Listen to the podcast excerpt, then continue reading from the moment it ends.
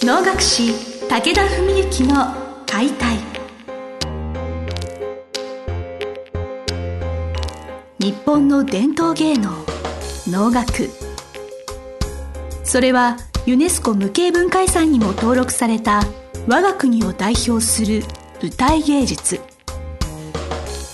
ポッドキャスト能楽師武田文幸の解体では関税流して方として数多くの対局を演じてきた能楽師武田文幸が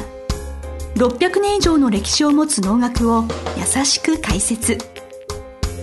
能楽師として自らの経験とその思いを語ります。皆さんこんにちは。能楽師武田文幸の解体司会進行の小菅です。武田さん今日もよろしくお願いします。よろしくお願いします。今回はですね近々文幸先生の舞台があるということでちょっとそちらのお話をお伺いしたいなと思ったんですがそうです、ね、いかがでしょう？はい。まあ、うちの武田家親戚それから同門まあ要するに父のプロの弟子ですね。そういう一門でやっている法の会ね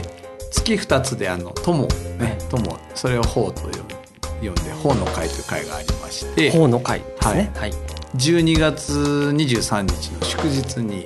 水道橋の宝生能楽堂で午後1時開演。それで僕が「博楽天」というね非常にまあちょっと大きな曲をさせていただくんですけど、まあ、小菅さんもね、まあ、あの第2回のあの放送で判明したようにすでに入門してくださってて、はい、まあ、僕のところに入門していただくと自動的にこの方の会はね、まあ、年間5回なんですけどなるべく毎回来てくださいねということになるわけなんですが10月ね先日公演に来ていただいたと思うんです。が、はい、僕は解説をして舞台の上からねお客さんを見渡しながら話してたら小菅さんの顔が見えてあ小菅さん真剣に聞いてるなと思ったわけなんです。どうでしたかあの会はそうですね。あの冒頭お話という形で文幸先生お話しくださって、それでそのあお能を見る時の心構えはこうでいいんだっていうその余裕感であったり、なんかその安心感を得ましたね。あのあなんかもうそんな堅苦しいものでもないし、人それぞれいろんな見方があってもいいんだなっていう安心感をいただいたのが一つと姉妹踊られたのはあの拝観して、まあごめんなさい、はい、前拝見いたしまして。お能はね舞うですからね。はい。言葉にはこうつけてきましい。そうですね。あの気迫ですよね。私なんか気迫って言葉好きなんですけれど、すごくひしひしと伝わってきまして。あっという間に終わってしまったなって思いました。なんか。ね、後ですごい熱い感想をメッセージでくださいましたよね。なんかあの脳みそがさえ渡ったみたいな。そうなんですね。感激って言っていいんでしょうかね。その拝見、拝観が終わった後で、帰り道頭の中がスーッとしていきまして、その疲れが取れたんですね。すごく不思議だなと思って見てる最中は緊張していますから、ちょっとまだ肩も凝ってしまうところもあるんですけれど、はい、あの終わるとなんかすごくすっきりするんですね。あれは不思議な体験ですね。やっぱり小菅さん心の花はかなりすでに大きくお持ちなようにお見受けしますねいやおのおのね結構その楽しみの一つってそれあるんですよ、はい、なんか見てる間は確かにねおっしゃるようにちょっと疲れるんですよねはっきり言って、うんうんうん、やってる方も見てる方も若干疲れるんです。まあ、やってる方はすごい疲れるんですけど。だと思います。見てる方も多分結構疲れるんです。まあものにもよりますけどね。でその後になんか妙なねこう爽快感っていうかね。なんかえらい爽やかなってねパーッとなんか頭さえちゃったみたいな。それはまあ舞台自体も会自体も成功だと言えると思うしまあ小菅さんの勘の、まあ、おのを見る時間の使い方も多分大成功なんだと思うんですよね。これがねなかなかうまく捉えられないとちょっと嫌になっちゃったりするわけなんですよ。なかなか能楽堂に足が向かなくなってしまったりとかするのかもしれないです、ね、はい。まあ、そこがねだからそういう方の、えー、心の花を少しでも広げていくというのはこの番組のテーマとなってるわけなんですけどね。コンセプトでございます、はい、ですね。はい、はい、それでまあ12月のね23日博楽天、うん、えー、その話になりますと、まあ、大体僕はあのあらゆる演目をね、まあ、とてつもなく若くして偉そうな対局をですね次々にチャレンジさせていただいてる、まあ、そういう非常にま恵まれた人間なんですけど、まあ、またしても文行かというような39歳39歳で白楽天、えー、まあちょっとあいつは相変わらず行かれてるなみたいな多分業界の評価になるような曲だと思うんです。それほどの曲なんですね、えー、かなりまあもちろん流儀とか地域団体によって多少その考え方捉え方の違いはあるんですがまあ30代でやる人はあんまりいないですね。はい。その言われっていうのはおののテンポ自体もまあすごくゆっくり流れる曲なんですけど、はい、その後半で「真の序の舞」っていうすごい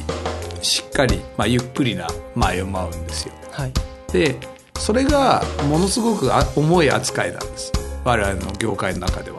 だからあんま若いやつはそういうものはできないこう自力が備わってないと底力がないとできないものだっていう認識でだから自分がいる、まあ、総計関税総計を筆頭とした関税会という団体なんかの感覚でいうと大体まあ早くても50代ぐらいで皆さんその初めて真の序の前回れる。まあ60代になってからっていう方も結構いらっしゃるかなっていうような、まあ、そういう舞を舞う曲の一つなので、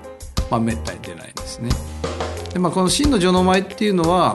その対するものであちょうどこの間ご覧いただいた「弓矢渡」っていう曲がありました、ね、ありましたねはい。あの神様の、ねまあ、まさにその爽やかなねあの風を感じられるような颯爽としたね、えー、舞。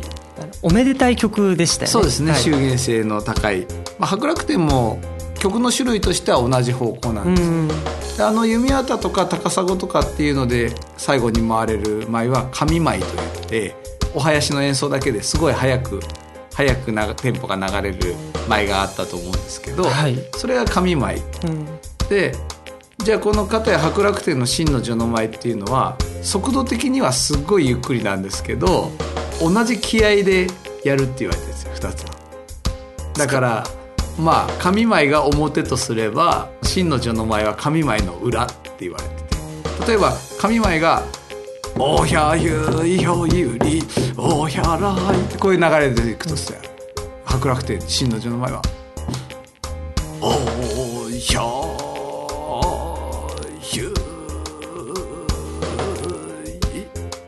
ひょいり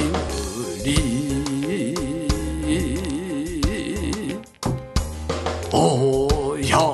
ってこういう感じ。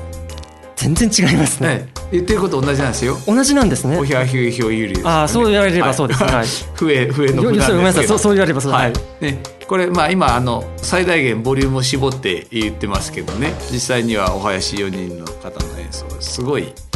気合すごいボリュームになると思うまあ、そのだから紙舞っていうのは全ての、まあ、いわゆる型の舞の基本とも言えるようなもので、はい、これをきっちり舞えることがまず若手としては大事。でそれをずっとなんですよね熟成させていくと、まあ、真の序の舞とかあるいは序の舞っていうものになっていく。で序の舞っていうのは大体女のものとか優雅なゆったりした美しい舞でこう真の序の舞っていうのは同じゆっくりなんだけどすごく力強いなんか荘厳な雰囲気という感じのものなんです。で、まあ、それが一つ大きなポイントになるのともう一つは前半にですね白楽天、まあ、中国の白楽天という人がやってきてその人とそのいわゆるして前して本当は住吉明神という神様なんですがそれが釣りをする沖縄まあおじいさんですね。として出てくる。この問答が僕は実は大好きなんですね。でまああのこれはあの要するにまあ大昔ですね、まあ、お能が作られた時にね室町の時代、まあ、それより多分前の時代設定だと思うんですけど、はい、その白楽天という人が日本に渡ってきて日本の知識レベルを測ろうと思ってですね、まあ、そういう直面を受けてやってきた。ねそれで船が着いて、ね、そこにあの釣りをしてるじいさんと若い男がいたんでちょっとあいつらに話しかけてみようって言って話しかけるわけですよ。はい、でそうするとねそのおじいさんがいきなりねああんた白楽天でしょって知ってるわけですよね。はあ、それで白楽天びっくりしてなんで知ってんのってなるわけです、ね、思いますよね、はい、なんで俺の名前知ってんだってそういうふうに言うとね「いや白楽天っていうだって超有名人だから知ってるに決まってんじゃないですか」っていう話になるわけですね。だけどいやそれ白楽天名前知っても顔わかんないでしょっていう、まあ、そういうものになっていくわけなんですよ。正しいツッコミです、ね、はい、でそういうふうに話していくうちにまああの老人も最初ねこうちょっと相手にしないみたいなちょっとそっけない対応をするんですでどうせあんた日本の知識レベル測りに来たんでしょうってね全部知ってるわけですよこの老人が。で白楽天ねちょっとちょっとびっくりするんだけどいやそういうことじゃないんだと。ねまあ、ところでじいさんじいさん日本ではね最近何をしてみんな遊んでるんだいって聞くわけです。でそうするとね老人がまた答えないでねいや中国では何して唐では何して遊んでんですか？唐では詩を作って遊んでますよ。そうするとじいさんの方は日本は和歌をね読んで楽しみます、和歌っていうのは何だでその和歌言われを説明したりして、うん、で問答して。そうするとじゃあ白楽天が今こう辺りに見える景色をじゃあ詩に作って聞かせましょうって言って詩を読むんですね。でそうするとこの老人の方はよしじゃあわしはこれを和歌ね今あなたが読んだテーマで歌日本の歌にして読みましょう。で、まあ、見事歌を読む。でそうすると白楽天超びっくりしてさらにびっくりして。ただのね釣り人らしきじいさんがここまで知識のレベルの高い日本っていうのは一体どういう国なんだどうなっちゃってんだびっくりするわけ楽しいですね、はい。まあ、そういう問答がそれでまあ、まあ、最終的にまあこう打ち解けて老人もそのいやいや歌なんていうのはねうち私たちの国では生きとし生けるもの全て人間だけじゃなくて鳥とかね動物とか草や木までねもう生きとし生けるもの全てが歌を読むんですよ。でそういう話をしてでまあ問答を繰り広げていくうちに実は住吉明神の化身でしたと。お能的ですね、はい、最後は住吉明神に出てきて真の城の前待ってでちょっと終わりがね非常にまあちょっと国粋主義というかねな感じなんですけど白楽天の船をね住吉明神が神風を吹き起こして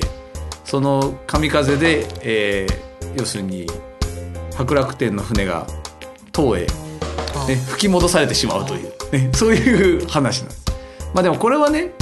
神風一つ起こしただけで船が返されたっていうとまあ、非常にちょっと攻撃的なイメージになってしまうかもしれないんだけど僕としては今現代的にその非常に平和に捉えていくなら、まあ、当時は反戦ですからね風がなきゃ帰りたくても帰れないわけじゃないですか。だその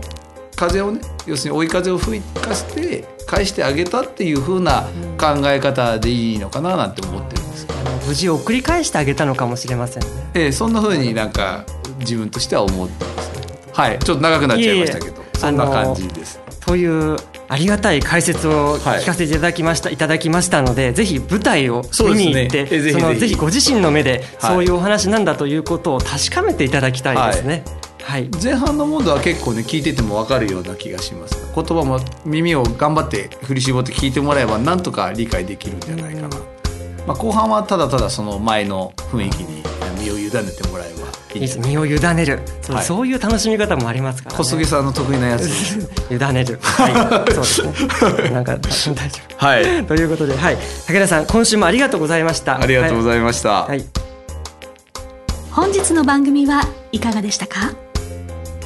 番組では武田文幸への質問を受け付けております。ウェブ検索で武田文幸と入力し検索結果に出てくるオフィシャルウェブサイトにアクセスその中のポッドキャストのバナーから質問フォームにご入力くださいぜひ遊びに来てくださいね。